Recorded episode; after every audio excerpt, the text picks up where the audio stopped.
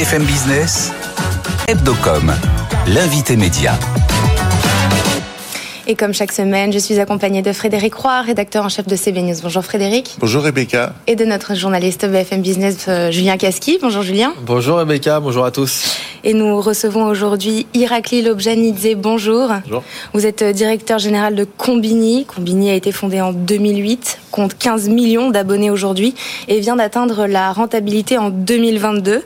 Et vous venez tout juste d'annoncer de signer un partenariat stratégique avec Sisplay pour l'édition d'une Alors une chaîne Fast est une chaîne de streaming en continu gratuite et financée par la publicité. Cette chaîne va s'appeler Combini 2424 et sera dispo donc euh, sur la plateforme du groupe M6. Pourquoi et comment vous avez monté ce partenariat?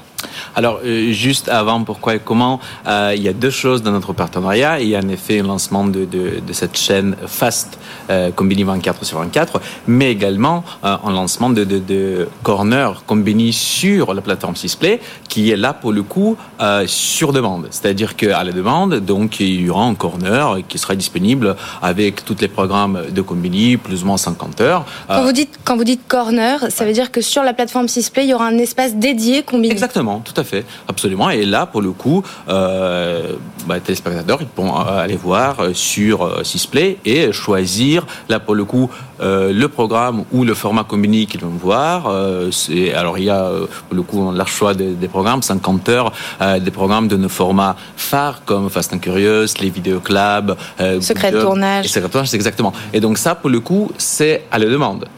Ensuite, il y a une deuxième euh, deuxième lancement. Là, pour le coup, quelque chose euh, que euh, M6 et Sisplay lancent en ce moment. Et souvent, Combini, on aime être associé, être les premières dans le lancement. Et là, pour le coup, c'est quelque chose qui arrive. Donc, c'est la nouveauté, hein, exactement comme comme vous le disiez. Et là, pour le coup, c'est en streaming. Donc, c'est-à-dire quoi? Ça veut dire que en téléspectateur, s'il va sur cette chaîne Combini 24 sur 24, il tombe à un moment euh, sur euh, voilà le contenu Combini qui est voilà qui, est en streaming. Donc euh, c'est-à-dire c'est en immersion si vous voulez. Et puis voilà oh, il choisit pas le téléspectateur ne choisit pas ce qu'il regarde. Il regarde Combini parce qu'il sait qu'il va sur Combini il va apprécier Combini. Et je, vais, je reviens juste sur ma première question. Pourquoi Alors. ce choix et comment c'est monté ce deal? Alors, ça c'est très intéressant parce que donc ce deal euh, euh, a commencé en mai 2022. Euh, on dînait euh, avec notre partenaire commun qui est Snapchat. Euh, Combini est un des premiers partenaires de Snapchat depuis le lancement de Snapchat en France en 2016. Et donc il y avait une dîner entre les partenaires. On avait des discussions avec M6 et on s'apprécie mutuellement parce que là l'ADN c'est quelque chose qui est assez proche entre M6 et Combini. Et donc euh, on s'est dit il y a des choses à faire. Et donc on avait plusieurs mois de discussions sur différentes possibilités. Et c'est un des projets qui sort aujourd'hui. Euh, donc euh, parce qu'on on, on est persuadé avec M6 que on a euh, l'ambition qui est exactement pareille, c'est divertir et informer les jeunes. Euh, pour Sisplay, euh, c'est un, cible très important, alors que pour Combini, c'est le cible. Donc, on est quand même le, le média, le média qui, qui est référent euh, pour la jeunesse, le média digital. Et c'est quelque chose, en effet, on voit la complémentarité, complémentarité de deux côtés. Euh, pour M6, évidemment, on apporte cette vision créative du contenu, euh, connaissance très fine de la jeunesse, mais également notre regard décalé sur les contenus. Alors que M6 nous apporte évidemment euh, toute l'infrastructure, la puissance euh, sur euh, sur le AVOD et évidemment toutes les équipes techniques qui nous qui, qui, qui- qui nous aident à faire ce genre de contenu. et la visibilité donc Bien sur cette sûr, plateforme. évidemment. Donc c'est un deal gagnant-gagnant euh, qui donnera lieu à d'autres collaborations que la que la Combini 24-24 comme vous le comme vous le disiez puisque vous mettrez en avant donc les programmes d'M6 aussi avec des contenus en exclus des émissions euh, de la chaîne comme par exemple des contenus euh, exclusifs de Top Chef Absolument. et donc Sisplay pourra diffuser vos contenus euh, aussi. Est-ce que donc c'est un peu comme si vous faisiez de la pub mutuellement finalement? Alors euh, non, c'est pas les questions de faire la pub mutuellement, c'est la question de, de, de, de, de apporter le meilleur contenu à notre audience qu'on considère on peut avoir l'audience comment euh, c'est juste ça. Euh, euh, c'est pas les questions de faire la pub. Donc là, on n'est pas sur ce terrain-là. Euh, chacun a euh, ses clients, ses annonceurs. Mais, mais, si vous avez du contenu M6 Top Chef, alors, ça va donner envie aux utilisateurs d'aller regarder Top Chef. Alors exactement. Et donc ça, c'est une autre chose. C'est-à-dire que c'est une extension, si vous voulez, des, des, audiences et donc la possibilité de faire la pub autrement. mais nos partenariats sont basés sur le contenu tout d'abord. Donc il n'y a pas de business, il n'y a pas. Enfin, pour vous. Ce que juste en termes d'audience, il y a un truc que je, enfin non pas que je comprends pas, mais que j'aimerais bien expliciter, c'est que bon, Combini est connu universellement, j'ai envie de dire, ou pratiquement de sa cible, en tout cas, c'est-à-dire des consommateurs de contenu vidéo, digitaux, etc. C'est les 15-25 ans. Les 15-25, euh, un poil plus même, bon voilà. Euh, là, vous allez peut-être vieillir votre audience ou l'agrandir C'est quoi le but du jeu en termes d'audience et par conséquent en termes de business derrière? Oui, donc évidemment, c'est une diversification, hein, ça c'est clair. Euh, et sur les plusieurs termes. Diversification euh, point de vue modèle économique, parce que là, pour le coup, on fait en syndication des contenus, et donc c'est évidemment derrière l'argent d'argent, et ça vient pas de la pub, donc ça c'est quelque chose d'assez important. Euh, de toute façon, dans les, pour tous les médias digitaux en ce moment, c'est important de se diversifier. Ça, c'est la première chose. Ensuite, c'est une diversification des formats. Mm. C'est-à-dire que euh, Combini est consommé à 90% sur euh, les téléphones, mm. euh, sur, voilà, sur, sur, le portable. Euh, ça nous, 90% 90% sur, sur, sur, le téléphone, exactement. Ça nous permet évidemment d'accéder à un autre format de diffusion qui est le télé, et là, ce qui est important, c'est que on va vers les formats plus longs. C'est-à-dire qu'on a déjà évidemment les formats longs que la plupart des formats longs on diffuse sur euh, YouTube, alors que là, on a une possibilité de éditorialiser le contenu et faire la complétion. Et ensuite, évidemment, le, Donc le, vous n'allez pas mettre exactement le même contenu non, euh, c'est-à-dire que c'est un contenu spécifique. Ce sera le contenu éditorialisé par thématique. Voilà, c'est-à-dire que ce sera une digest de, de, de, tout ce qui existe chez Conbini. Et dernière chose, évidemment, sur l'audience. Alors, vous avez tout à fait raison. Audience de le, cœur de cible de Combini, c'est 15-24 ans. Hmm. Alors ensuite, euh, il faut euh, garder en tête que Combini, c'est un pionnier des, des, médias digitaux. On a été fondé en 2008. Mm. Donc, c'est-à-dire qu'il y a quasiment 15 ans. Donc, l'audience de, de, de, il y a 15 ans qui avait 15 ans, aujourd'hui, elle a 30 et 35. Donc, c'est là ce qu'on se dit, que évidemment, pour nous, c'est important. Alors, pas vieillir notre audience, mais aller, aller élargir notre audience un peu plus, dans une tranche d'âge un peu plus euh, âgée peut-être, mais avec leurs intérêts qu'ils ont aussi. Et donc, euh, euh, le partenariat avec Sisplay, évidemment, ça nous permet de faire ça tout à fait in a nutshell, comme on dit. Vous réalisez plus de 20 millions d'euros de chiffre d'affaires et 50% proviennent du brain content digital. Deux questions. Rapidement, re-bien définir le brain content digital, ce que c'est exactement. Et euh, deuxième, euh, d'où proviennent les 50 autres euh, pourcents? Alors regardez, brain content digital, c'est quoi? D'ailleurs, c'est un des... Hmm, type de, revenus très classique pour les médias en ligne, c'est quand le média crée un contenu spécifique pour les marques euh, pour passer les messages euh, de publicitaires, mais en tout cas, c'est un contenu original qui est créé. Donc, c'est pas une pub classique, c'est un contenu avec les messages publicitaires. Euh, sur ce marché-là, Combini c'est typiquement du marketing d'influence.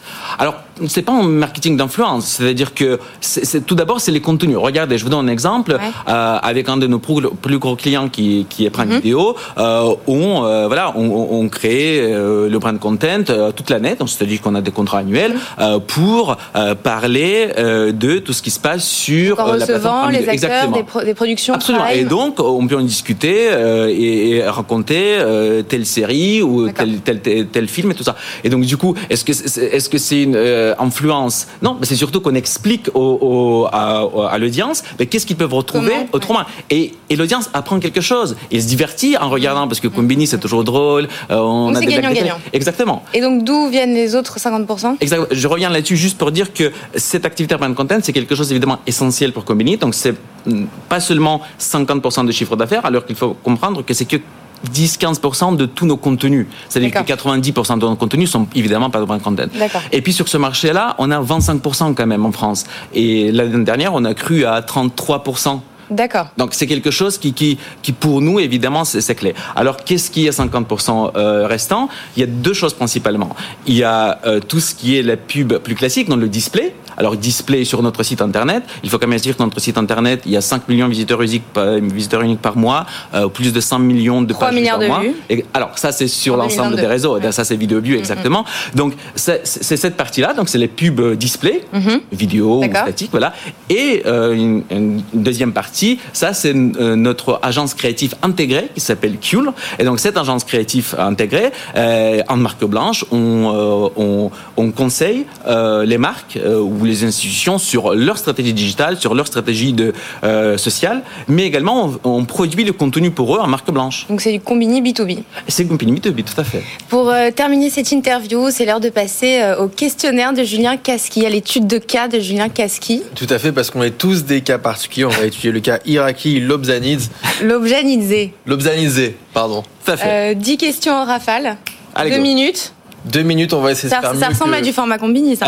on va essayer de faire mieux. Euh, bon, on peut lancer le chrono. Compliqué quand même. Allez, c'est parti. Votre réseau social préféré Instagram. Euh, le matin, comment vous informez-vous? Instagram. Combini en trois mots. Créativité, jeunesse, décalé. Trois ingrédients pour un bon format euh, vidéo. Euh, l'invité. L'invité, ouais. L'invité, la créativité, euh, les rapidités. Et la, la, star dont vous êtes le plus fier euh, La star Ouais, l'invité que vous avez eu, dont vous êtes le plus fier. Johnny Depp. Euh, le, le format dont vous êtes le plus fier sur Combini euh, il y en a tellement, c'est compliqué, c'est compliqué. Il y en a tellement, en fait, euh, un des formats récents, euh, le format qui s'appelle Sava, qui était lancé par notre excellente directrice de la rédaction Marie Misset, qui parle de la santé mentale euh, autrement, avec interrogation très d'un côté personnel, mais qui aide aussi à comprendre le sujet. La vidéo qui a fait le plus de vues sur Combini euh, il y en a beaucoup. Il y a un des, une des vidéos, je pense, sur les sextoys qui date il y a quelques années. Euh, Combien de vues 18 ou 20 millions de vues, je crois. Est-ce que les contenus euh, qui touchent euh, à cette industrie-là du sexe font souvent plus de pas vues toujours, pas toujours, mais, mais quand il y a une enquête derrière, quand en fait souvent c'est ça. Avec notre partie Combinus, parfois on fait des enquêtes où on essaie de comprendre les choses et quand ça touche les cibles, évidemment là pour le coup il y a des vues. Ouais. L'actu de la semaine pour vous c'est quoi? Euh, cette semaine, ouais. euh, les visites de, de, de présidents ukrainiens euh, en Europe et surtout en France hier. Cyril Hanouna, Yann Barthès Yann Barthès. Euh, Aujourd'hui, la, la, télé traditionnelle, elle est quoi? Elle est, elle est ringarde elle est... Pas du tout. Elle est là, elle... mais elle se transforme. Comme on a fait avec M6, comme Benny, elle se transforme. Mais elle restera toujours là. Et on sera ravis qu'elle Donc reste le là. linéaire n'est pas mort non, je crois pas, non. Et, et ce sera peut-être pas exactement la même chose dans 2, 3, 10 ans, mais non, je crois pas. Mais comme les radios n'ont jamais été morts, comme voilà, enfin non, non, non.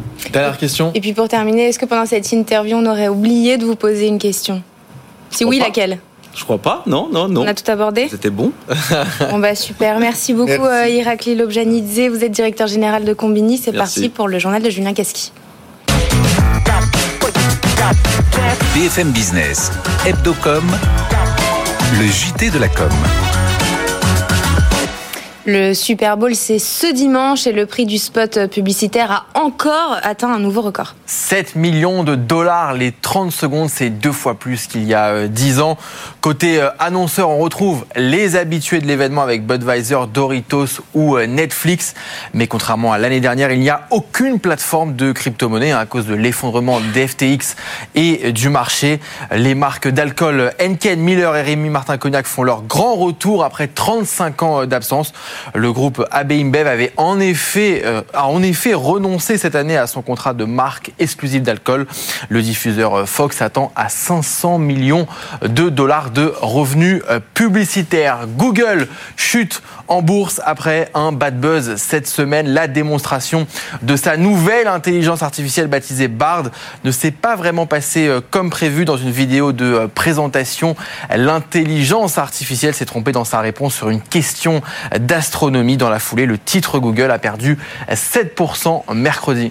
Et Bard constitue la contre-offensive de Google à ChatGPT, propriété de Microsoft. Certaines agences de pub commencent justement à lancer leur offre dédiée à l'intelligence artificielle. Et c'est le cas d'Ogilvy Paris, filiale de WPP. Elle promet d'aider les marques à mieux appréhender et à saisir toutes les opportunités des nouvelles intelligences artificielles. Elle va s'appuyer sur une équipe de directeurs artistiques, de concepteurs, rédacteurs et de juristes pour répondre aux questions d'éthique et de gestion euh, de droit sur la réalité virtuelle et les nouvelles innovations. Ogilvy Paris travaille déjà avec Accor, Nestlé ou Tinder. Le magazine VSD est placé en liquidation judiciaire. Il est touché par la hausse des prix euh, du papier et euh, de l'énergie. Son patron, le franco-libanais euh, Georges Ghosn, a annoncé cette semaine qu'il ne pouvait plus faire face à un passif de près de 4 millions d'euros. VSD, hein, c'est 10 000 abonnés. Il emploie une vingtaine de salariés. Et comme chaque semaine, on termine ce journal par notre campagne chouchou, par la campagne préférée d'Hebdocom de la semaine. Et on a choisi le retour de Quick à la télé. Ouais, et avec deux humoristes que vous aimez bien, Eric et Ramsey, avec qui euh, Quick avait travaillé il y a 25 ans. Euh, Quick adopte un nouveau slogan pour l'occasion, le goût de se retrouver. Voici à quoi ça ressemble. Ils sont là-bas. Alors, je te présente les derniers Giants. Eric, quand tu m'as dit la famille s'agrandit, moi je croyais que. je parlais des Burger Quick, moi. Ok. Ouais. Eh ben, ça me soulage parce que je pensais que tu allais me fatiguer avec des bébés. mais t'es fou. J'ai pas de. Si, mais bien sûr. Corinne vient d'accoucher. Oh, félicitations. Merci. J'ai complètement zappé. Super. Et comment il s'appelle Alors, Junior Giant, Giant, Mega Giant, Giant Max. Non, et... le bébé. On n'a pas cherché. j'ai zappé. Bah oui. Oh là là. Bah je sais pas, Jean. C'est bien Jean. Giant. Giant euh, Maxime. Giant Max, quoi. Et pour ce retour, Quick a prévu un plan média puissant en télé, en affichage et en digital. Des contenus exclusifs seront diffusés sur TikTok et sur tous les réseaux sociaux. La campagne a été réalisée par les équipes de Quick et par l'agence Brand Nation. Merci Julien, c'est parti pour le Focuscom. BFM Business, Hebdocom, le Focuscom. Et cette semaine, nous allons parler euh, intelligence artificielle. ChatGPT par OpenAI a fait la une des médias depuis plusieurs semaines et Google a contre-attaqué ce lundi en lançant Bard, sa propre IA conversationnelle. Selon vous, le développement de l'IA apporte-t-elle plus de risques ou plus de bénéfices dans le domaine de l'information et de la communication? Et les Français considèrent que euh, pour l'instant, elle apporte légèrement plus de risques que euh, de bénéfices. C'est très léger à 51%. Harris Interactive a réalisé euh, ce sondage pour BFM Business et pour Tilder. Charlotte Zen, bonjour. Bonjour. Vous êtes associé chez Tilder. Frédéric Simotel, bonjour. Bonjour. Vous êtes éditorialiste tech pour BFM Business. Euh, Charlotte, je commence avec vous. Euh, qu'est-ce qui donne ce, ce résultat? Oui, on voit en effet que les résultats sont, sont très serrés et qu'il y a une ambivalence très forte sur le sujet des risques et des bénéfices de l'IA. C'est en tout cas comme ça que, le, que les Français euh, les perçoivent. Euh, ce qui est intéressant, c'est qu'en fait, ce sujet de fascination-répulsion, mm. euh, il existe depuis euh, la nuit des temps, enfin en tout cas depuis que l'innovation est entrée dans, dans, dans l'ère des hommes. et on voit actuellement que le, les outils qui sont mis en place, comme notamment ChatGPT, mm.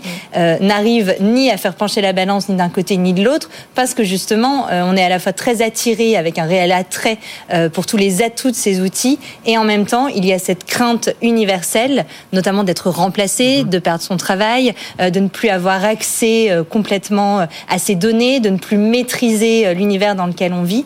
Et je pense que c'est peut-être, il y a peut-être une ambivalence sur le mot intelligence. vous savez qu'en anglais, ça veut... Ou plutôt artificiel, ce serait plutôt intelligence augmentée que intelligence artificielle. Et ben moi, c'est sur le mot intelligence, parce ah qu'il y a aussi cette idée en anglais que, c'est très neutre, ça veut dire information, ça veut dire renseignement. Nous, on utilise en français le mot intelligence, ce qui finalement renvoie à une faculté strictement humaine, euh, au fait de réfléchir, de penser, et c'est peut-être ça qui fait très mhm. peur aux gens et qui explique cette ambivalence prégnante dans le temps euh, et qui est liée à toutes les phases d'innovation euh, que nous traversons. Frédéric, pourquoi les Français sont si partagés bah, Alors là, déjà, ils découvrent un peu, un peu plus parce qu'on utilise tous un peu d'intelligence artificielle tous les jours quand on fait du Waze pour se, euh, pour, euh, bah, voilà, pour circuler, quand on, on fait des recherches sur Internet, quand on nous propose un autre produit, il y a de l'intelligence artificielle derrière. Mais voilà, c'est un peu noyé tout ça. Après, ce qui était dans l'industrie, les robots à moins qu'on travaille dans les usines, on, on les voit pas.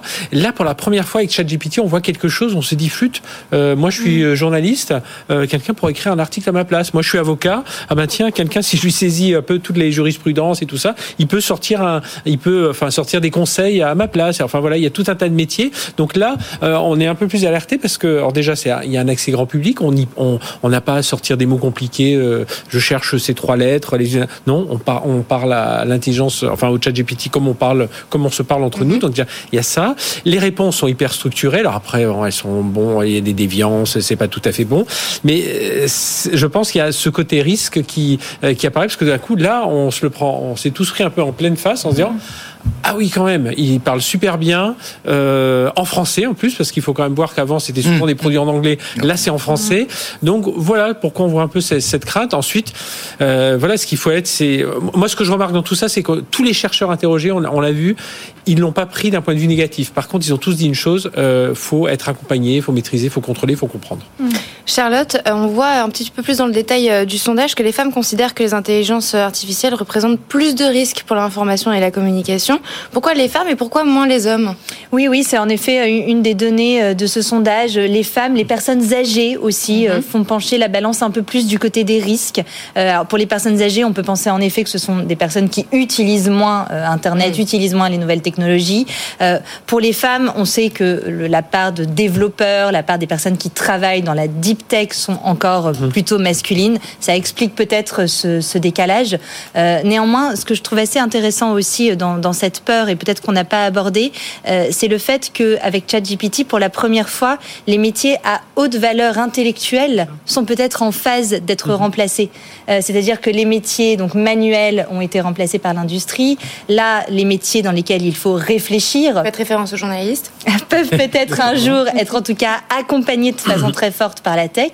Euh, finalement, qu'est-ce qui reste? Les métiers dans lesquels on décide, la prise de décision, à ce stade, n'est pas encore en phase d'être remplacée, mais on voit bien que là, on est en train de passer une nouvelle étape. Le, support client, hein, par exemple. Euh, mhm. Là, aujourd'hui, on dit taper 1 si vous voulez euh, un truc sur votre ligne, 2 si c'est un problème de facturation. Mhm. Euh, imaginez quand, donc là, on est encore 1, 2, 3, quand on sait quand on a un robot un peu en ligne. Là, on imagine au téléphone, on va pouvoir discuter parce que cette chat GPT va se transformer aussi en, avec du, vocal. et, là, on va pouvoir dialoguer comme si on était quelqu'un en disant j'ai un problème avec ma mhm. facturation. le mois dernier, déjà, j'avais 10 euros en trop. Ce mois-ci, j'ai 4 euros en trop. Et derrière, le robot va lui, va lui, va ressortir un peu tous les, euh, bah, alors là, pour le coup, prend la place de, de l'humain. Mmh. est-ce que là, pour le moment, si on regarde ce sondage, il n'y a pas aussi une méconnaissance C'est-à-dire que le 50-50, il est quelque part dans le fait que on est d'abord tout au début, c'est très récent quand mhm. même. Euh, ça, fait quelques mois à peine que mhm. qu'on s'en sert, qu'on le découvre, et que effectivement, comme vous dites, intelligence artificielle, il y a, il y a quelque chose d'un peu, même dans le mot, euh, mhm. un peu un peu inquiétant. Euh, est-ce qu'au fond, c'est pas pour le moment une méconnaissance ou de la peur moi, c'est ça que je me demande.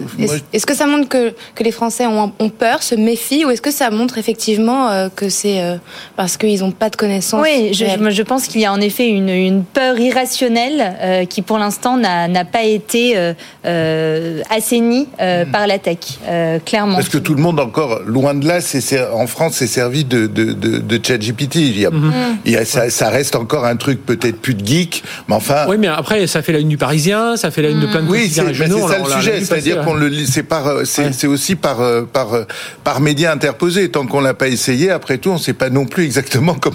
Mais, c'est pour ça que tout à l'heure je disais. Alors certainement le mot intelligence, oui, j'ai jamais pensé. Moi, je, moi, je pensais toujours au mot artificiel. Mm. on, devrait appeler ça de l'intelligence augmentée. Voilà, c'est nous, on est voilà, ça vient nous apporter mm. un plus. ça va faire des résumés. on est avocat, ça va nous faire un résumé de tout de tout un tas de documents. Et puis mm. ensuite, on n'aura plus qu'à travailler un peu et à sortir. C'est ça. Et là, on est dans de l'aide, dans de l'appui et pas dans quelque chose qui vient remplacer l'homme, mhm. qui est, je pense, la peur irrationnelle qu'on peut avoir chevillée au corps vis-à-vis de ces nouvelles solutions.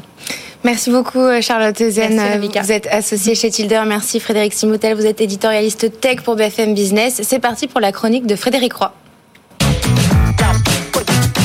BFM Business, Hebdocom, la chronique média. Frédéric, on parle d'un championnat cette semaine. Oui, euh, Rebecca, on parle d'un championnat de la création publicitaire, un championnat de France, celui organisé chaque année par CB News et dont le palmarès a été dévoilé cette semaine. Il s'agit du Hit Parade CB News qui rassemble la presque totalité des agences créatives de notre pays, des très grandes euh, comme BETC, DDB, Publicis, peu moyennes comme Buzzman ou Rosa Park et puis des petites comme Brainstation ou Steve. Au total, une trentaine d'agences participent chaque année à cette compétition en envoyant tous les mois trois campagnes au maximum, film, print, radio, digital, peu importe.